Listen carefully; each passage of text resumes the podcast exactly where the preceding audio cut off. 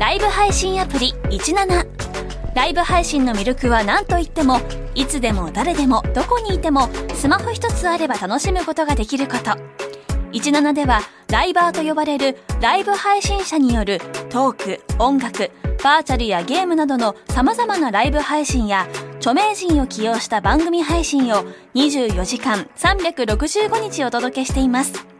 さらに現在17では月曜日から金曜日の「オールナイトニッポンゼロをリアルタイムでライブ配信中。パーソナリティやスタジオの様子を映像付きでお楽しみいただけるほか17限定のアフタートークもお届けしています。ぜひアプリをダウンロードしてお楽しみください。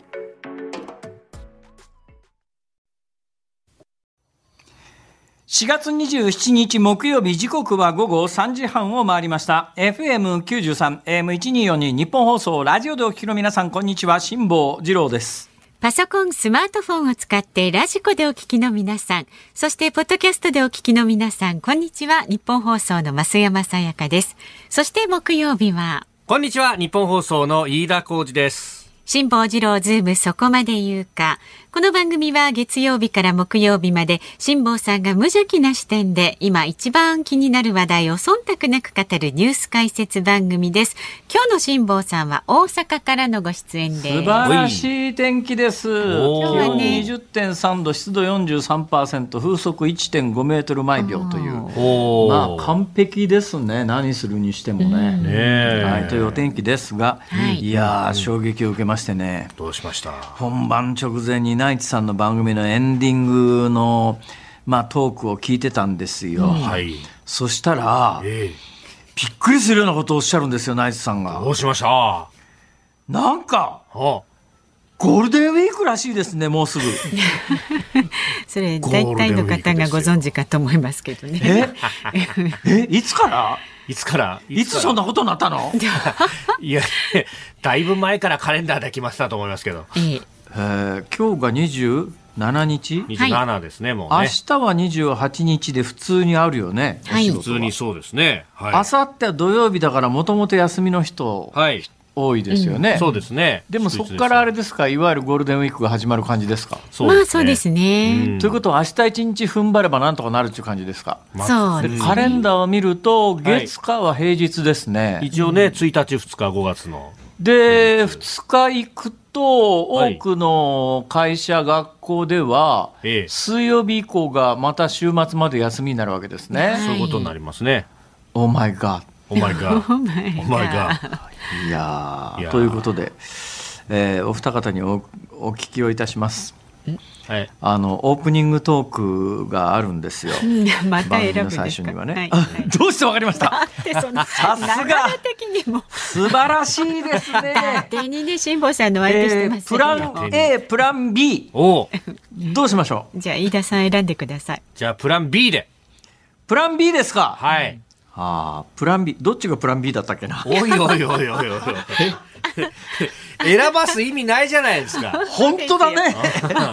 全くおっしゃる通りですね。自由に喋ってくださいよ。わかりました。じゃあ、あの、時流と全く関係のない話をします。時流と関係ない。えー、先週末に埼玉県の飯能というところに行ったんですよ。ああ、はいはい。埼玉県の飯能というところでお祝い事があったんですよ。いやちょっと驚きましたね。いや、これちょっとどうかな。飯田君ってどこで生まれ育った？私は、あの、横須賀です。横須賀。はい、神奈川県横須賀横須賀か。ちょっと横須賀っていうとなんかあのエキゾチックな感じが、飯田君とは全く違う匂いがする、あの、街。え そんなことはないですよ。エキゾチックはじゃあ何か？まるまる褒め言葉か？いやいやいや、まあまあ、で、エキゾチックの反対はあれか？飯田君か？いやもうどっちに転んでも失礼じゃないですか。絡んでるんですか、えー、いやいや、えー、増山さんどこでしたっけ？私は大体あ所沢で過ごした所沢か。所沢だとギリギリねもしかすると、うん、これからお話しするところにかぶってる地域かもしれないんですけど、はいはい、先週末私あの所沢から西武池袋線でですね20分ほど先に行った飯能というところに行ったんですよ、はい、そこでお祝い事があったんですが、お祝い事のお昼ご飯にですね、うん、お弁当が出たんですよ。はい、まあ、それ自体は珍しくないですね。えー、そうですね。お弁当がね、お弁当が、うどんだったのよ。うどんああ、これはやっぱり飯田君は結構驚くか。だから三浦半島の方の人は驚くんだな。でも増山さんは今あんまり驚く感じがなかったんで、所沢方面ではもしかするとあるのかもしれないですね。いや、でも私はお弁当で？え？お弁当でうどんがでどうもね、そこに参加してた人の会話を聞くと、はい。いや、普通でしょみたいな話で、ということは、そのお弁当というよりも、お祝い事でうどんっていうのがね、割と、へえ。あ、へえですか、ええ増山さん。いや、そういえばね、それでふっと思い出したことがあるんですよ。はい。今あの私の子供の頃は一般的で誰でも子供でも大人でもみんな知ってる日本語だったことがこの間あのちょっと週末に別の会合でその話題を出したらですねえ興味の最近の人は誰一人分かんなかったびっくりしたんですがえ。ちょっとお二方に伺いますまあお二方は言葉のプロだから。知っててある種当然だという思いはあるんです特に増山さんはまあアナウンス室長だからね。まああのニューデリーだったりなんかするわけですけどそうですよ、そうですよ。ニューデリえ、あ、ニューデリーか。ニューデリー。なんかコンビニみたいだね。ちょっとなんかね、お名前みたいえでえ。まあ、それはいいんですけど。ええはいはいいや、あのね、おかぼってわかります？おかぼ？はい。おかぼって、あーあのはい、どうぞ。なんというかどうぞ、増山さん。おかぼ、どうぞ。どうぞ、おかぼ。でもどうしよう違うこと言っちゃったいや、いいですよ。どうぞ、言ってください。え言ってください、増山さあん。の、す水田で、あのあ、まあ、あの、半分正解です。えはい、増山さん食べは物っていうか、実、実みたいな。ああ、まあまあまあ、ほそれだと、その答えだと100%正解です。まあ、その通りなんです。おかぼって何かというとですね、はいはい。えー陸の稲と書くんです、ええ陸島と読むこともありますが、はい。これはあのおかぼと読むことが一般的ですね、陸の稲で陸島なんですよ、で水筒っていうのがありますね。水の稲、ええでええ通常我々が普通に食べてるご飯は水筒水の稲なんですよ、ところがですね所沢から飯能とかっていう武蔵野とか北関東えー全域は水が割とねそんなに豊富になかった時代は畑でお米を作るんです、ええで私が子供の頃はまだあの日本全体が貧しくて食糧難がまあそまあもうもうほぼ終わりかけてましたけどまあまあ日本で米とにかく増産運動が行われてたような時代なんで、畑で米が作られてたんですね、ところがですね畑で米作るのは、まあ、食感も良くないし、まあ、味もいわゆる水筒の高級品種に比べると良くないんで、値段が高くつかないということで、まあ、そんなに無理して米作らなくてもいいじゃんっていう時代になってから、おかぼというか陸畑でお米を作るのがなくなって、それと同時に陸の稲と書くおかぼ陸島というのが、まあ、最近あんまりなくなってきたんだよねっていうようなことがまあ連想ゲームとして今話されてるっていうか話してるわけですけども、何が言いたいかというと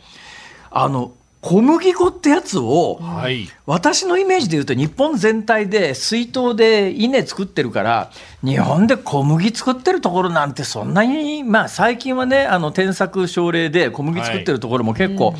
まあ補助金もいろいろあったりなんかしてあるけれども、昔からそんな小麦作ってるところなんかと思っていたんですが、はい。どうももともとですね、えー水の少ない関東の北の方真ん中より上の方では、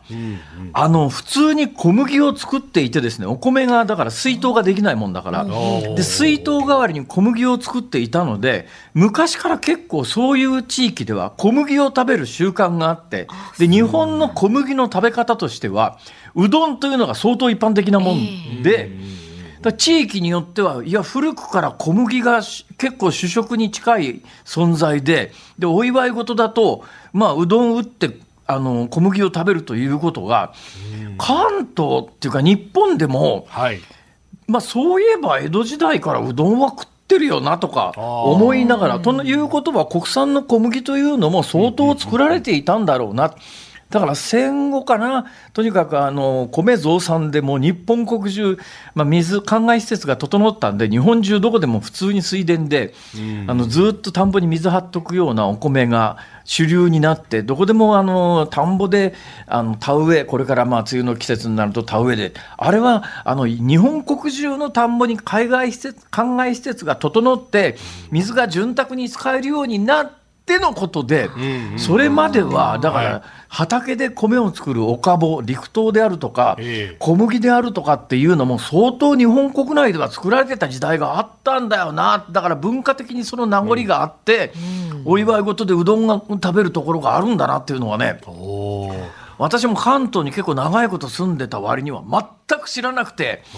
へえ、そうなんだと思って。まあ、うどんのチェーン店とかもね、あの、多いですものね。埼玉県ってそういえば昔からうどんのチェーン店あるよね、有名なところが。うん、やじろべのマークのね。そう。そうですね。あれは全国にあるものだと思ってましたああ、確かにね、あの、中継で一都三県回ると、結構それぞれに違いがあって、朝飯、埼玉方面ね、あの、東上線とか、一軒一軒中継行った時は、山田うどんよく食いに行ってましたね。そういえば。だんだん固有名詞になっていきますね。最初になんか固有名詞をぼかした意味が、全く今の会話がなかったという、だったら初めから固有名詞で喋れよっていう。でも秋田の稲庭うどんとかね、山越えた山梨はほうとうがあるし、そう。いえば小麦文化っていうのもね。だからそうなんですよ。だからね、戦後の農業政策が間違ってて、なんかもともと小麦作ってたようなところでも全部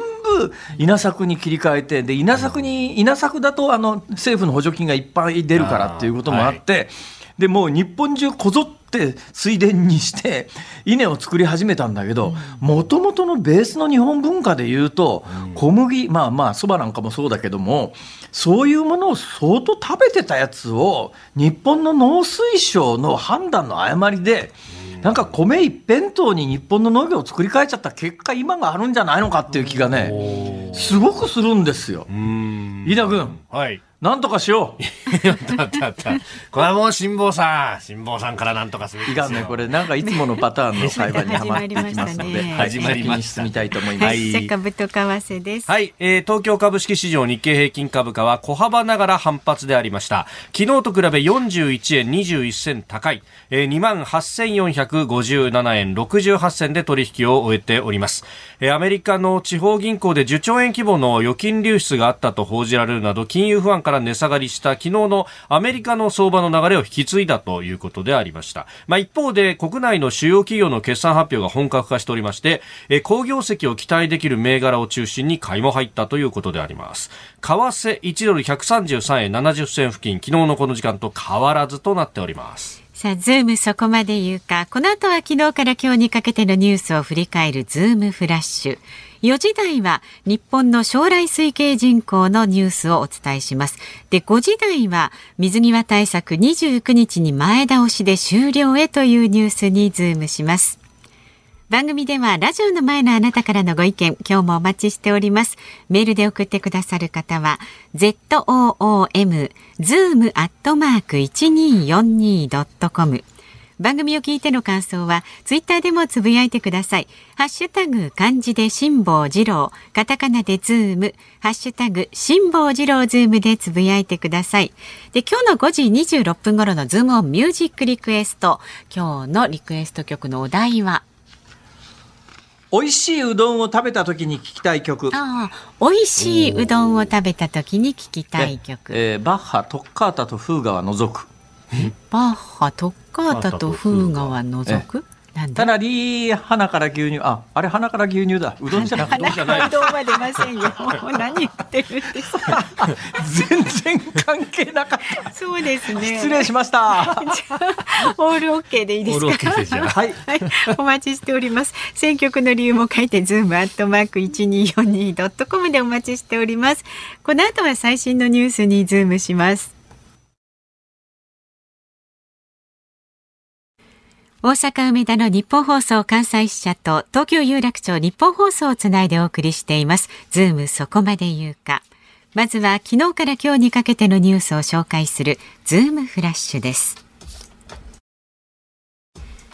中国の全人代全国人民代表大会の常務委員会で26日、反スパイ法の改正案が可決成立しました。改正案ではスパイ行為に該当する適用範囲が広がり国家の安全と利益に関わる文書やデータ、資料、物品を違法に盗み取る行為や政府機関などへのサイバー攻撃も対象に挙げています。アメリカのバイデン大統領と韓国のユン・ソンニョル大統領は26日、ホワイトハウスで会談を行いました。核ミサイル開発をめぐる進める北朝鮮を睨みアメリカの核の傘提供を軸とする拡大抑止を強化するための共同文書ワシントン宣言を発表しました。去年の交通事故件数に占める自転車関連の事故の割合が過去最悪の23.3%となったことが分かりました。小学生中学生高校生に関して4月から6月にかけて自転車乗車中の死傷事故が増える傾向にあり警察庁では来月11日からの全国交通安全運動でヘルメットの着用や交通ルールの遵守を呼びかけます。製薬会社の龍角散が販売するのど飴シリーズは中国での需要が伸び品薄の状態が続いています。これを受けて龍角散は製造を請け負う山梨県のニューロン製菓に設備投資として最大10億円を投入することを発表しました。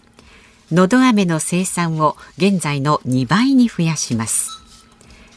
ビーズソファーのヨギボーやインテリア家具のフランフラン。会員制量販店のコストコなどの公式販売サイトを装った偽サイトの被害が広がっているとして消費者庁は消費者安全法に基づき21の偽サイトの URL を公表し注意を呼びかけています。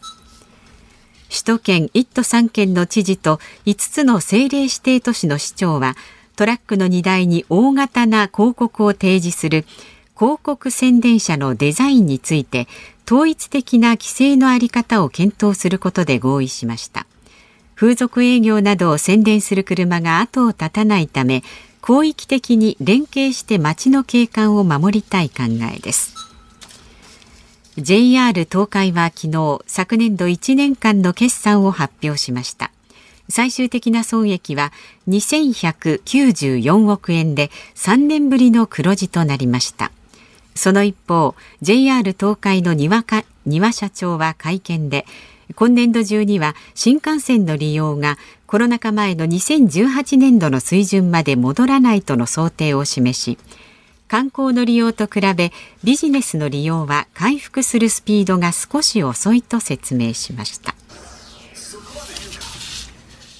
て、はい、忖度ネタについての解説お願いします。いやいやいやいや、まあこれはもうね、コロナでリモートとかも増えましたんで、まあその分ビジネス需要がというところで、で、一方で JR 東海、この東海道新幹線は特にビジネス利用需要というのが相当高いので、うん、まあまあここの部分戻ってこないと本質的には難しいのかなと。まあかなり旅行の部分はね、あの、水物の部分が観光需要はありますんで、まあ今は、まあいわゆるゴールデンルートと呼ばれるようなですね、東京から入って、で、外国人観光客の方々が京都まで移動して、大阪行ってというようなところで東海道新幹線使うという例も多いんでしょうけどねねねこれ、はいはい、えーと、今の現行だとほいほい。去年の年間の利益が2194億円、うんうん。年間の利益が2000億円か、えー、損益、ね、えー、どうなの、はい、あのそのぐらいの利益で、はい。えー、リニアとか作れるの？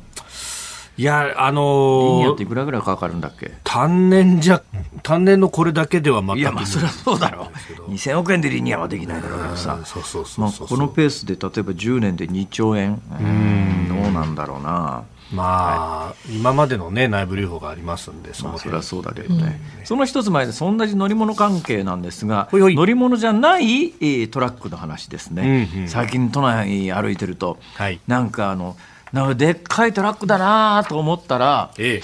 どうもあの空にっていうか中荷物積んでなくて、はいはい、えー、壁だと思ったら布でできててなんかひらひらしてて、はい、あれ？これもしかしてだから昔からあのデコトラって言ってあのトラックの横に大きな絵が描いてあるやつありましたけど、えそうじゃなくてその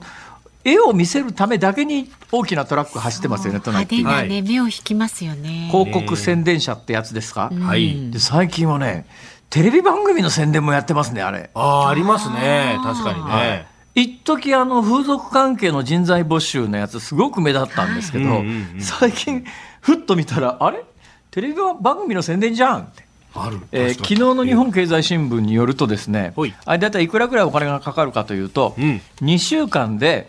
えー、トラックのデザイン料から装飾費からあのー、まあ、実際の走行からトラックのレンタルからドライバーの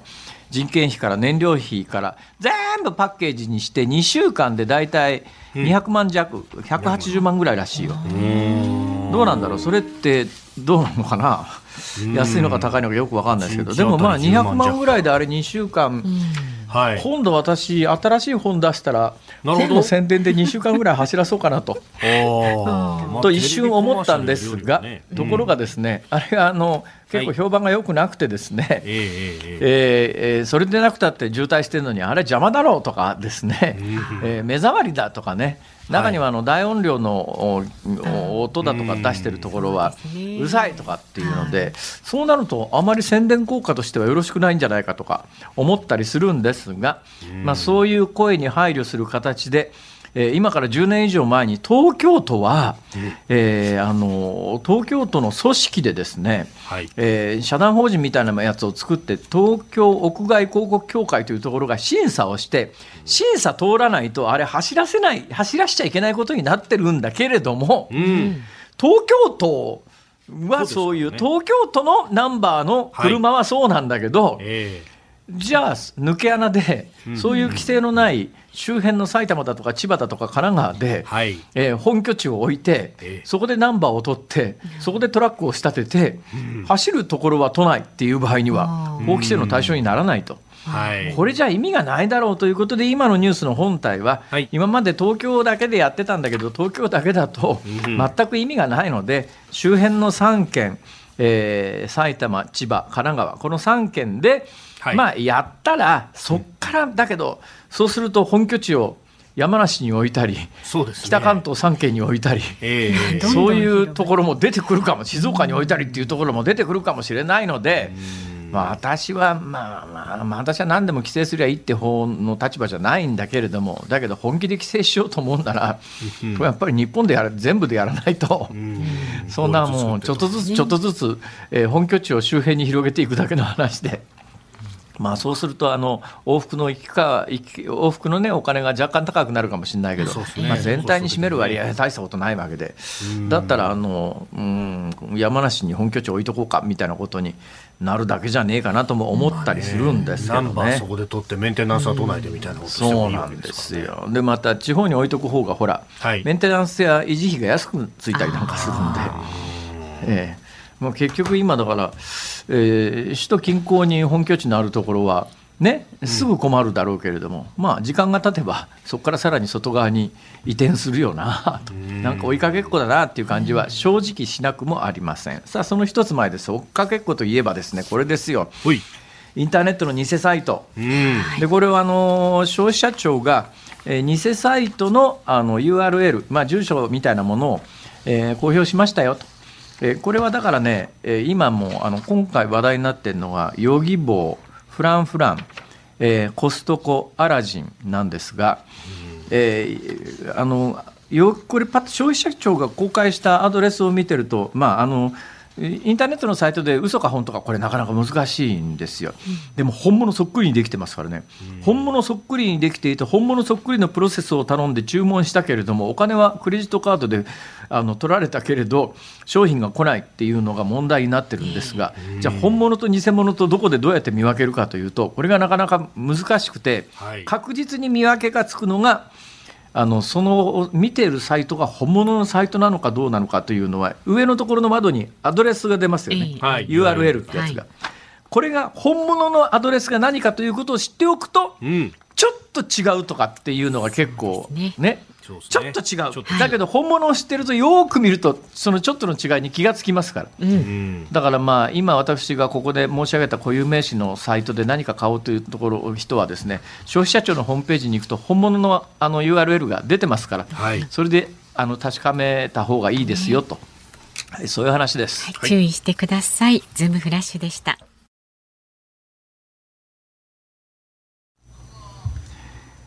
4月27日木曜日時刻は午後3あごめんなさい4時3分を回りました。大阪梅田の日本放送関西支社から辛坊治郎と。東京有楽町ニッポン放送第三スタジオから増山さやかと。飯田浩司の3人でお送りしております。さあここで今日もプレゼントのお知らせです二階堂酒造からプレゼントのお知らせです。今週ズームをお聞きのあなたに、大分麦焼酎二階堂 900ml 入りを2本セットにして、毎日6人の方にプレゼントしています。ご希望の方はメールで送ってください。zoom zoom アットマーク 1242.com お名前とご住所、電話番号、そして年齢をね、必ずお書き添えください。ご応募は今日の深夜0時までです。ですからラジコのタイムフリーとか、ポッドキャストでお聞きの方もね、ぜひご応募ください。はい、ご応募は20歳以上の方にね、限らせていただきます。当選者の発表は商品の発送をもって返させていただきます。どんどん送ってください。お待ちしております。さあでは、はい、メールをいただいておりますので、はい、ありがとうございます。りょうすけさんですね。はい。反応で生まれ育ったものです。ほうほう反応や秩父の方では辛坊さんがおっしゃる通り水耕栽培の米が取れなかったので冠婚葬祭の宴の席の締めはうどんだったらしくあやっぱりそうなんだその文化が今でも残っているようですで私は44歳ですが子供の頃に親戚の結婚式に出席した時やはり締めはうどんだった記憶があります。そして子供の頃の曽祖母のお葬式の仕出し弁当にうどんがついていたのも覚えております。最近じゃ武蔵野うどんと名を変えて流行らせようとしています。そうなんですか。武蔵野うどんって聞きますねいやだからまあ飯田君は神奈川の南の方だから、はい、全く文化的に違うんだろうねきっとね。違うんだろうね。関東ものもだから武蔵野でそれも武蔵野のあの水が潤沢にある土地の低い逆にもうあの東京の南の方なんかは水害が大変だったりなんかして、はい、どうやってそれを防ぐかみたいな話なんですが、うん、でもやっぱ武蔵野ぐらいまで行くとかなりあの高さが上がってきますから、うん、そうすると、はい、えー、地面乾いてきますからね。それから北関東に至る、ああのその区間であのこの時間に小瀬坂の鍋ちゃんが調べてくれたんですが、えー、うどん用小麦粉の使用量っていう統計がありましてね、はい、日本一はうどん県の神奈川なんですが2番が埼玉で3番が群馬なんですって。1番があ。ごめんなさい。1番が1番があのうどん県の神奈川です。神奈川？かな？あかか香川香川ごめんごめんごめんごめん。香川香川、香川と神奈川一時違いで大違い。そうですすみません。香川香川です。讃岐うどんの香川です。香川です。え1位は神奈川。香川は常識なんだけど2位が埼玉で3位が群馬っていうのがねやっぱちょっとかなりへえですよねこれ。へえな感じですね。関東の方がなんだそうなんねなんか関西の方がうどん屋さんいっぱいあってみたいなイメージありますけどね。そうですね。だいたいあのー、落語で時そばっていうと東京で時うどんっていうと関西ですから。まあうどんっていうと関西のイメージありますけども、ね、福岡なんかもね助さんうどんとかありますもんね。というような状況だそうです。はい、それからうどんに関しましては、おさとちゃんさん34歳豊島区の女性の方はですね、埼玉県出身ですが、小学校の給食で山田うどんが出ていました。マジですか？すごい。すごい。いやいや、山田うどんってブランド名だけど、給食にそのまま山田うどんが。私子供の頃ですね、うん、まあ山田うどんってもうこういう名詞出ちゃってますから言いますけど、はい、私子供の頃近所にあった山田うどんってね、うん35円だったんですよ。酢うどん。35円。35円。でまあ当時の35円はそこそこの値段だったんだけど、まあ、子供があの小遣いを集めればギリギリ食べられる値段だったんで、私小学校の頃なんかあの友達とどっかその辺の広場で遊んだ帰りに自転車で山田うどんに乗りつけて35円の山田うどん食べてた記憶がありますね。うどんをすすっていた次郎少年がね。はい、こんなに大きくなりました。ありがとうございますでも山田うどん給食で調べると結構出てきますね。ということは何ですか？給食のどっかにあのやじろべえのマークのついた袋が入ってたりなんかするんですかね？っていうことなんですかね。じゃないと分かんないですもんね。どうやって食べるんですかね？あったかいうどんなんですかね？あったかいおつゆにうどん入れるんじゃないですか？ビニール袋入りソフト麺などが子供たちに親しまれたっていうふうに。埼玉西部の所沢新座朝霞狭山各市で学校給食に採用されたなんて記事ソフト麺が山田うどんだったってことですか？っていうことですかねあだからソフト麺その他のうどんのパッケージにあの山田うどんのシンボルマークのやじろべえがついてるってやつですね。ということなんですね。いや皆さん情報ありがとうございました。ありがとうございます。いろんなね情報を寄せいただきたいと思います、うん、この後もメールは ZOOM zoom アットマーク 1242.com ツイッターはハッシュタグ辛坊治郎ズームでつぶやいてください。今日のズームミュージックリクエスト。うどんです。美味しいうどんを食べた時に聞きたい曲お待ちしております。バッハのトッカータとフーガも OK ですんで、ね、タリラ鼻から細うどん。お待ちしております。この後は日本の将来推計人口にズームします。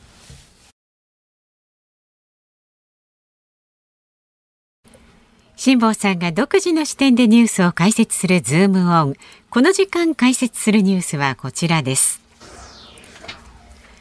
日本の人口減少のペース少し緩やかに。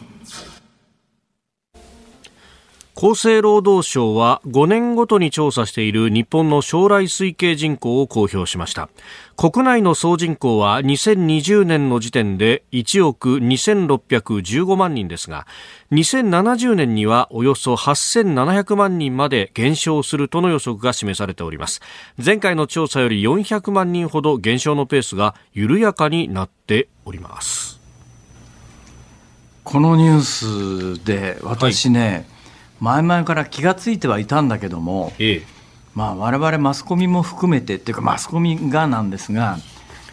お役所の、え、まあ、世論誘導の、うん、もう片棒を担がされているということを、まあ、鮮烈に思い知らされるというかですね、まあ、これからちょっとゆっくりお話ししますけどもこれあのつい先日ですね、はい外国人が日本でもうちょっとたくさん働けるようにということで、現在、ほとんど適用者がいないあの特定技能2号という働き方を2分野から11分野に広げますと、で現在、建設その他2分野ってものすごい狭いところしかなくて、なおかつ要件が厳しいので、ほとんどそれに適用する外国人がいないっていう話があって、これを一気に11分野に広げます。11分野って中を見ると農業とか、えー、なんそのものすごく大きなくくりでみんな書いてあるからえ結局どの分野でも外国人日本で働けるようになるんじゃんっていうだけどそれまだ決まったわけじゃなくてこういう、はい、あの、うんまあ、いわゆる話し合いっていうか方針みたいなものが出てるよっていうのがついこの間ニュースになったじゃないですか。そうでしたね。うん、あれ全部伏線の可能性があるなって、私ね、今日強烈に思ったんですよ。で、まず大前提として、えー、今日こうやって大きなニュースになってる厚生労働省傘下にある国立社会保障人口問題研究所の人口の将来推計ですね。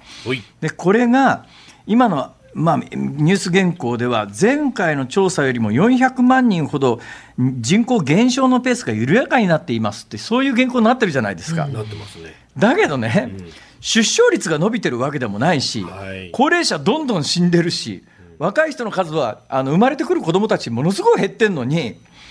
えー、前回の調査より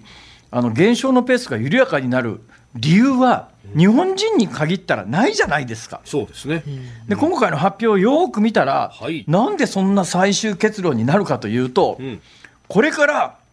外国人労働者が劇的に増えるということが、この推計の前提になってるんですよ。でその外国人が劇的に増えるという前提を成しているのはどこにあるかというと、はい、今回の算定の基礎になっているデータで、コロナ前の3年間の平均を取ったら、コロナ前の3年間は外国人が日本に相当ペースで来てたんですね。というのは、そのコロナ前の3年間、劇的に外国人が増える直近で、あの日本の外国人の働き方の在り方が法的に変わってですね、えー、だからいわゆるそのさっきの2号、1号でいうと、1号のが、はい、適用者の外国人がどーっと入ってきた時期なんですね。でこの3年間ってものすごい勢いで外国人が入ってきた時期のペースが、えー、コロナでガッと落ちたんですが今後もう一遍再びあの、えー、コロナ直近の3年間の勢いでどんどん増えていくということを前提に日本の人口がどうなるかという結論を出してるわけですよ。はい、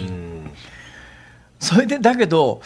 えー、さっきの話に戻りますけれども、はい、だけど常識的に考えたら、いや、来年あの、5年前に急に増えた外国人の人たちは、みんな1号の資格が切れて、来年の春になるとみんな本国帰れなきゃいけなくなっちゃって、2号で長期間日本で働ける資格を持ってる人なんかほとんどいないので、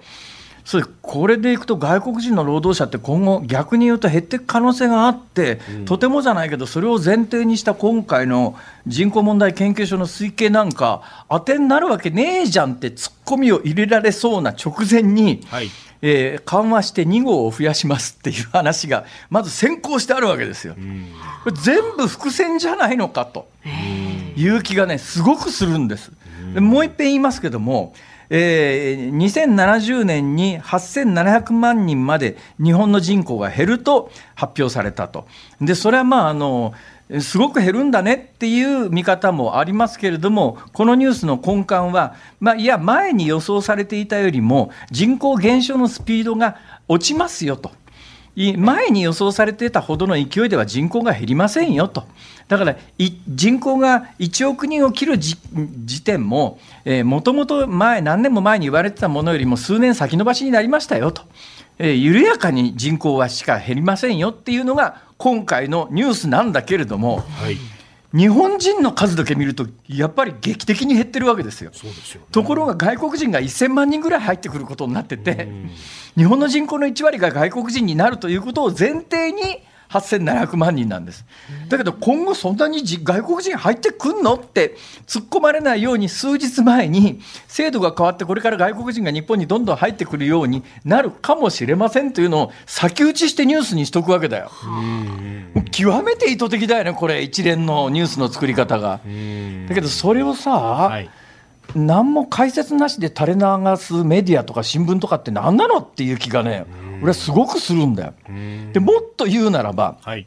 このタイミングで国立人口問題研究所が、えー、いやあの人口の減り方が緩やかになって前々に言われてたほどの勢いでは日本の人口が減りませんよって何の根拠もないんだよ。外国人が大量に入ってくるということを前提にしてるわけだから。その外国人が大量に入ってくるっつったってだな、えー、あのコロナ前の3年,、ま、3年間って割と円高だったから、うん、まあ、東南アジアのあの国から日本に働きに来ると日本の円で稼げば本国通貨に直すとかなりの額になるから喜んで日本に働きに来る人がいっぱいいたんだけどここまで円安になっちゃうと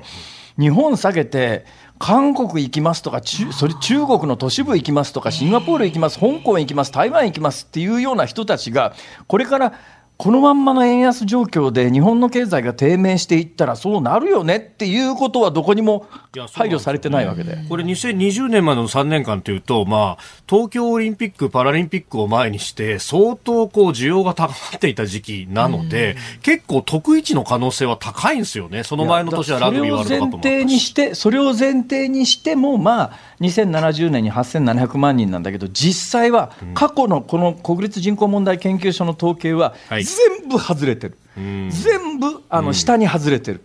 つまり国立人口問題研究所が予測した人口よりもはるかに日本の人口は減ってるんだけど、はい、なんでこの数字をこのタイミングで発表するかというと、はい、1年がかりの伏線があるわけですよ。えー、来年5年に1回の年金の見直し時期に入るんですね。はいで日本の年金ってどういう制度になってるかというと日本の年金って基本的に2004年に年金大改正が行われてこの時にまあ100年安心プランというスローガンでもう本当に大きな日本の年金の抜本的な改革が行われたんですがこの時の2004年の改革は何かというとですね現役世代の負担に上限を設けてこの現役世代の負担で得られるお金で高齢者に年金を払いますっていう大改革が2004年に行われたんです。これが2004年の年金大改革の正体なんですが、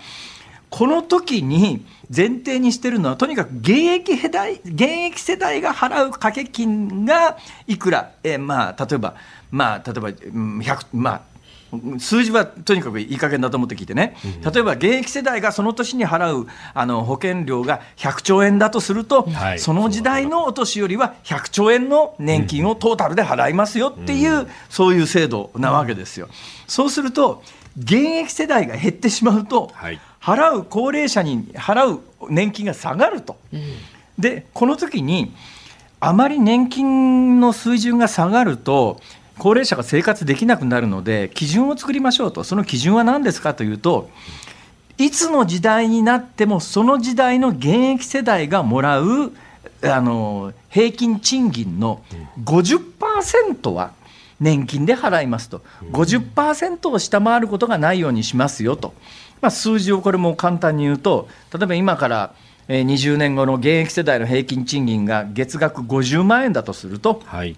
ね、50万円だとすると、その時代のお年寄りは、えー、25万円受け取れますよ、はい、最低でも、うん、で。もしこれが25万円を切るような水準になってしまうということが分かったタイミングで、うん、もう一遍年金制度の抜本的な見直しをしますというのが、2004年の制度設計なんですよ。うん、ね、だからで厚生労働省は年金のもう一遍の見直しはしたくないんです。はい、でどうやってもあの50%切らないように。もうあの手この手で数字を細工するんです。でいろんなところの数字を細工するんだけれども根幹となる数字はその時代の現役世代の数なんです。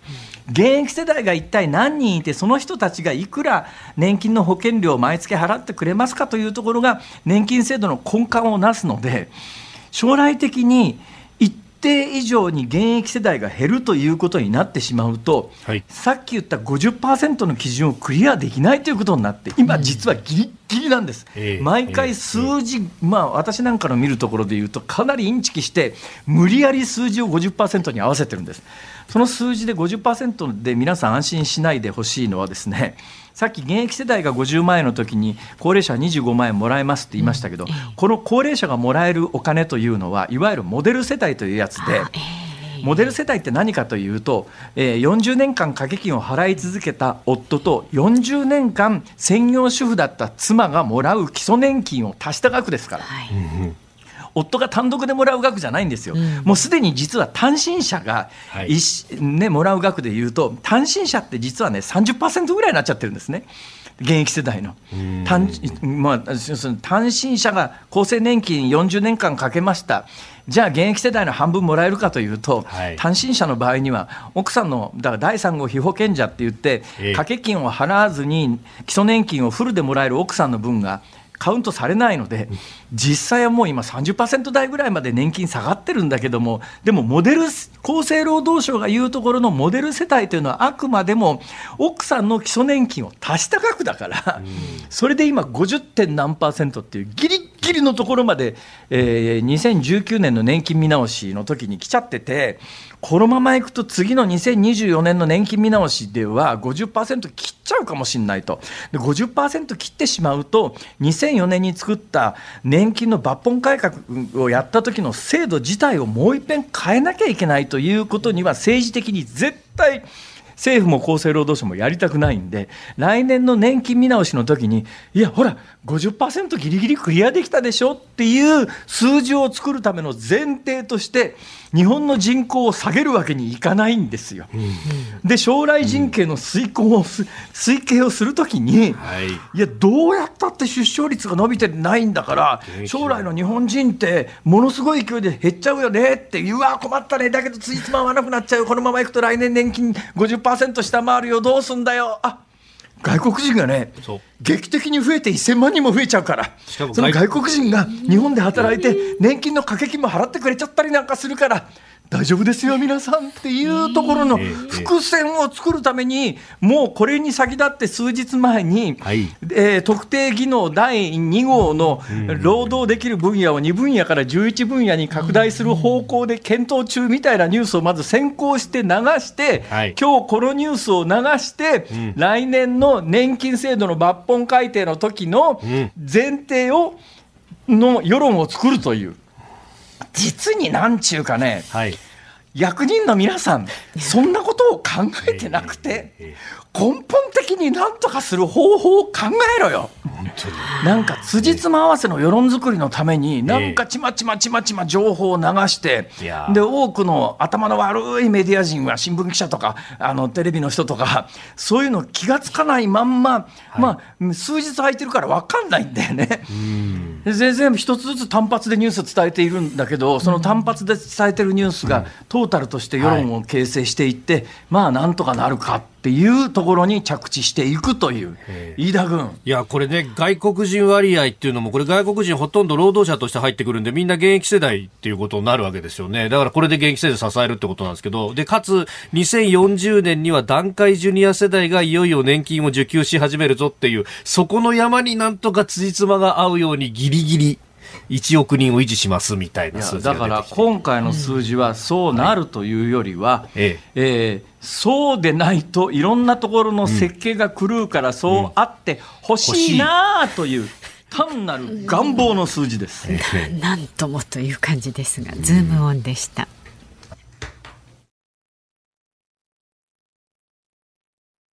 ズームニッポン放送辛坊治郎ズームそこまで言うかをポッドキャスト YouTube でお聞きのあなた。いつもどうもありがとうございます。ニッポン放送の増山さやかです。お聞きの内容は配信用に編集したものです。辛坊治郎ズームそこまで言うかはラジオ局ニッポン放送で月曜日から木曜日午後3時半から毎日生放送でお送りしています。番組はラジオの FM93 AM1242 に加えてラジコでもお聞きいただけます。ラジオラジコではポッドキャスト YouTube 版にはないコンテンツが盛りだくさん。アトムさん吉田由紀ちゃんの中継企画さらに辛坊さんが「夕刊富士」の気になる記事を解説するコーナーそして辛坊さんが聞きたい曲をお送りする「ズームオンミュージックリクエストなどラジオラジコでしか聞けないあんなことやこんなことがいっぱいです。ポッドキャスト YouTube を聞いた後はぜひラジオラジコで辛坊治郎ズームそこまで言うかをお楽しみください。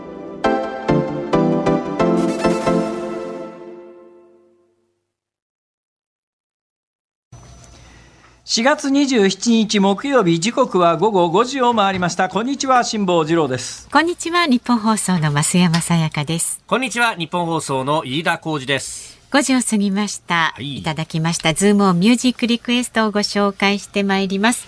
今日のお題は美味しいうどんを食べた時に聞きたい曲です、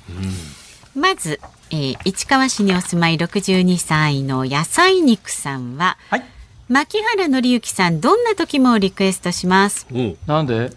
うどんな時もうどんな時もいやいやいやいや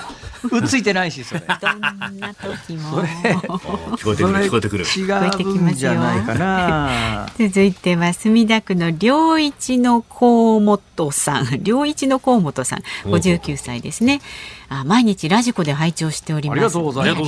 ます。本日のズームミュージックリクエスト、美味しいうどんを食べた時に聞きたい曲は。宇崎龍うどんさんの 港の陽子横浜横須賀お願いします。なるほど。宇崎龍うどん。いませんか。なるほど。宇崎龍龍うどんさんから。ええー。はい。そういうありがとうございます。今日はちょっと、神奈川県小田原市の小田原のゆきさん36歳女性はですね、カルチャークラブの釜揚げうどんは気まぐれ。いやいや、うどんじゃないって。それ。じゃない。ってそれ。なんで釜揚げうどんなのよそれ。カルチャークラブ怒ってくるよそれ。え千葉県。釜釜釜釜揚げうどん。そうそうそう。語呂はいいです聞こえてきますね。本当に。千葉県市原市の天然よっこママさんはですね、はい、美味しいうどん食べた時に聞きたい曲はうどんは食べる時ずるずるっとするので、ええ、シャ乱Q のずるい女。ずるい女。ずる。えー、はい。そうですか？それから八王子市の奈落さん59歳はまあ食べ方によってはおつゆねだしによっても全然違ったりはすると思いますがやっぱり美味しくなる小麦で打ったうどんだからこそ、ええ、うん、美味しいうどんだね、となると思います。ということで小麦からのつながりで松田聖子さん小麦色のマーメイド。なるほど。それは結構綺麗な連想ですね。うん、ねはいまたこちらは静岡県静岡市のチャクラエビさん45歳の男性うろ覚えなんですが吉永小百合さんとロイヤルナイツのうどんの歌？えー、そんな歌あるんですか？わかんない。うどんはいいな、うどんはうまいから始まる歌詞。吉永小百合さんが感想部分で。放浪記の一一節一節を、うん、一節を朗読していたと思います。ああそうなんだそれはちょっと聞いてみたいような怖いような。今ねあのスタッフがデータベースにいろいろ打ち込んであるかどうかっていう、そうですよね。そもそも。あるそうです。あることはある。ある。うん。ある。あるじゃあもうそれどんな曲か聞いてみるしかないじゃないですかそれ。そう。それですいいですか？ねファイナルアンサーですか？えーっとこ吉永小百合とロイヤルナイツで合ってんですかこれ？かな？まあ、まあじゃああの合ってなかったら確後で訂正するということで、はい。本日のズームオンミュージックリクエスト吉永小百合ロイヤルナイツうどんの歌。じゃあエンディングでね。はいこの全貌が明らかになりますんで、はい、お送りいたします。さあ番組ではラジオの前のあなたからのご意見を24時間お待ちしております。辛坊さんへの質問、ニュースや普段の生活で感じる疑問なども送ってください。メールは z o o m zoom アットマーク一二四二ドットコム。ツイッターで、えーつぶやく方はハッシュタグ漢字で辛坊治郎、カタカナでズーム、ハッシュタグ辛坊治郎ズームであなたからのご意見をお待ちしております。辛坊さんが独自の視点でニュースを解説するズームオン。今日最後に特集するニュースはこちらです。水際対策29日に前倒しで終了へ。政府が新型コロナウイルス対策の水際措置をあさって29日午前0時をもって終了する方向で調整に入ったことが分かりました当初は新型コロナが感染症法上の5類に移行する5月8日に終える予定でしたが大型連休が始まり外国との往来が増えることに伴う空港の混雑を緩和する狙いです。まあ、あさって29日午前0時、まあ、事実上は明日の夜、日付が変わるところと。これあの、まだ発表されてないのかな、まあ、方針が決まったということで、おそらく発表は明日になるんじゃないのかっていう話ですよね。うんえーただ、昨日あたり突然、なんか政府がそういうことを言い出して、まあ、ほぼ決まりと。っていうかはい間違いなく決まりでしょう、はい。えーでなんでかっていうと、まあ、ゴールデンウィーク明けの8日に、なんかあの新型コロナが、まあ、インフルエンザと同じような普通の病気扱いになるということなんで、当然、水際対策もコロナにだけ特別な扱いするっていうのもなっていうことで戻るって話だったんですけども、そうするとゴールデンウィークで帰国する人は、えー今までのあのこれが大変なんですよ、私、今年に入って海外3回か4回行ってですね、ええ実は明日からも行くつもりです。そうなんです。で来週また別のところに行くつもりなんですけど、いやまあそれ仕事だから私今ほら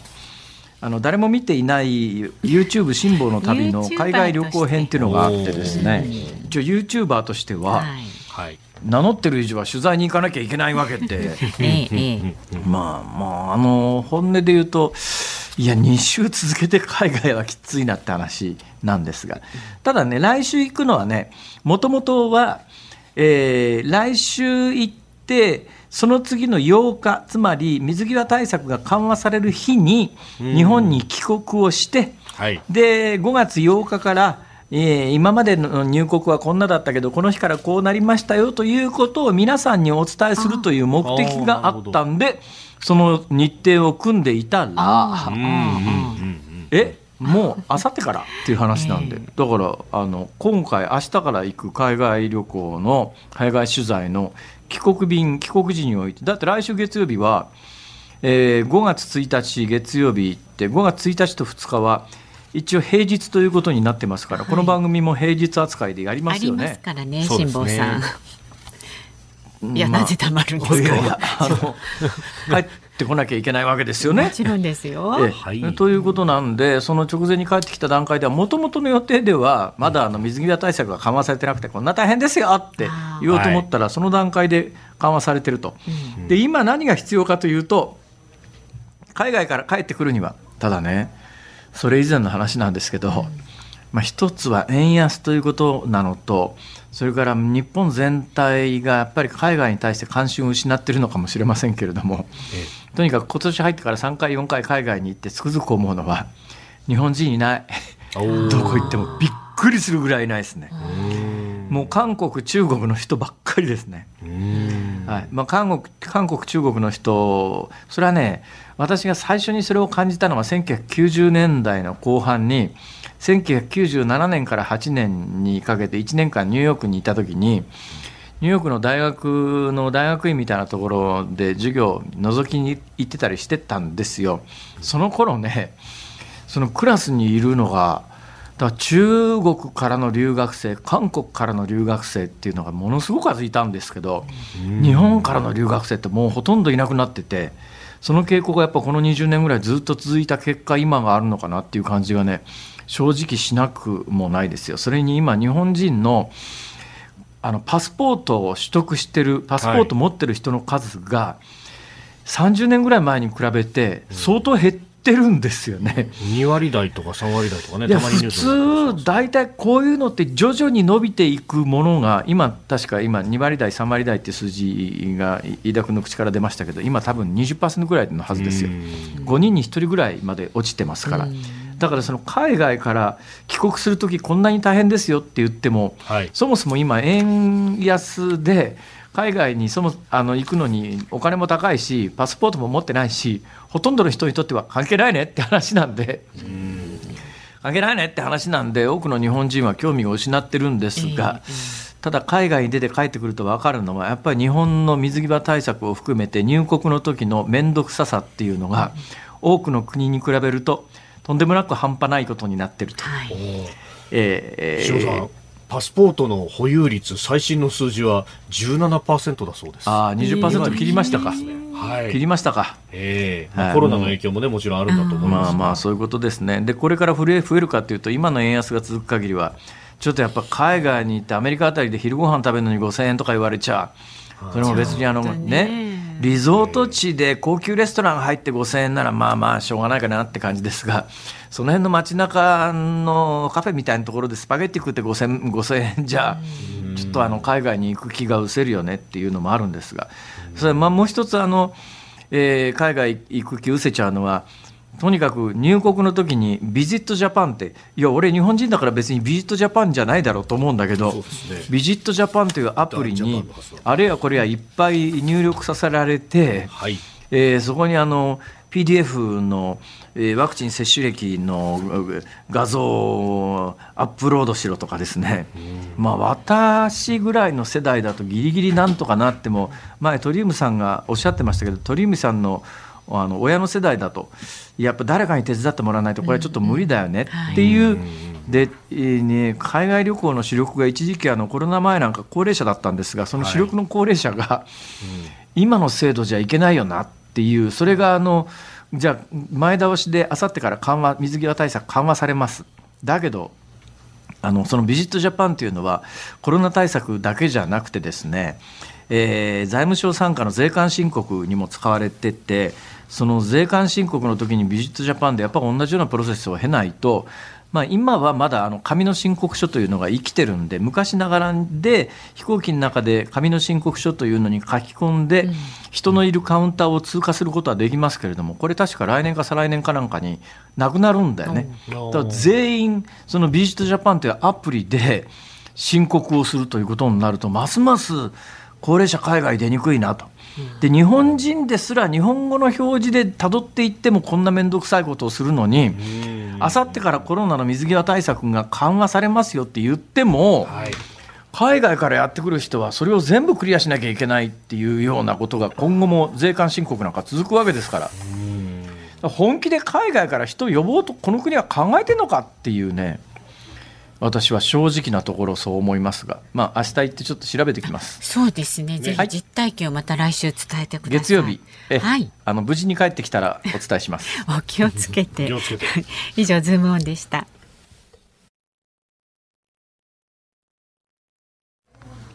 ズームオンミュージックリクエストをお送りしたのは静岡市の桜エビさんからのリクエスト吉永小百合ロイヤルナイツうどんの歌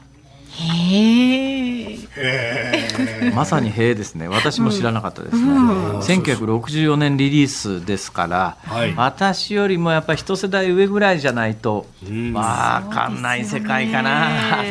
わかるかな。わかんねえだろうな。それも多分ねわからない方が多くなってますそうですか。はい。ロイヤルナイツ、え、あの男性4人組のコーラスグループらしいですね。らしいですねってほら、この時代から後にかけてほらダークダックス、ボニージャックス、デュークエイセス、そういうの流行ったんですよ。あの頃ね。あの第一テナー、第二テナー、バリトンバスっていう。飯田君がよくもう見てきたかのように、僕知ってますみたいなノリになってます巨人の星とか確かね。ああ。違うか、侍ジャイアンツかなんかロイヤルナイツだったかな。まあ、結構アニメの主題歌とかでそうそうだから「紅白歌合戦」で必ずあの男性4人組はどっかのグループ必ず出てましたからね、マヒナスターズとかね。はい、マヒナスターズまあいいや。はい。さあ、お聞きの日本放送、はいはい、この後5時30分からはショーアップナイター、甲子園球場から阪神対巨人戦をお送りします。うん、解説は鳥谷隆さんと能見敦さんでお送りします。完璧です、お天気は。ああ、そうか、そうですよね。ちょうどいいですよね。暑すぎず寒すぎず。うん。はい。じゃあ、明日の朝6時 ,6 時からの飯田浩二の OK 工事アップは？はい、えー、コメンテーター、作家で自由民主党参議院議員、青山茂春さんでございます。えー、そして、6月25日日曜日、飯田浩二の OK 工事アップ、激論有楽町サミット in 東京国際フォーラム、えー、東京国際フォーラム5000人入るホール A でイベントを行います。えー、番組最速先行でチケット発売中でございますんで、えー、ぜひともですね、えー、検討せずに、今すぐお買い求めいただきたいと思っております。ぜひね、この偽送料に来てください。は岸田総理やっと登場だ。よろしくよろしくお願いいたします。じゃあ岸田総理にその後の番組の紹介も。まさに選挙も終わったということでこういうことができるわけなんですが、はい、8時からは。あ春風亭一之輔あなたとハッピーゴールデンウィークの予定を教えて私はアフリカ4カ国を歴訪して なんか総理お疲れのようなので、あの来週。がね、5月1日月曜日3時半からのズームそこまで言うかの、はい、ゲストは元厚生労働省医系技官の木村盛夫さんをお招きいたします。どうしました？これは油断ならんぞ。油断ならんぞ。ね、ぜひいろいろとあのコロナ5類になりますからね。もう前回前回あのサブコントロールルームの人がみんなひっくり返ったという出来事がありましたから、ここまでのお相手は辛坊治郎と増山さやかと。飯田浩二でした。また来週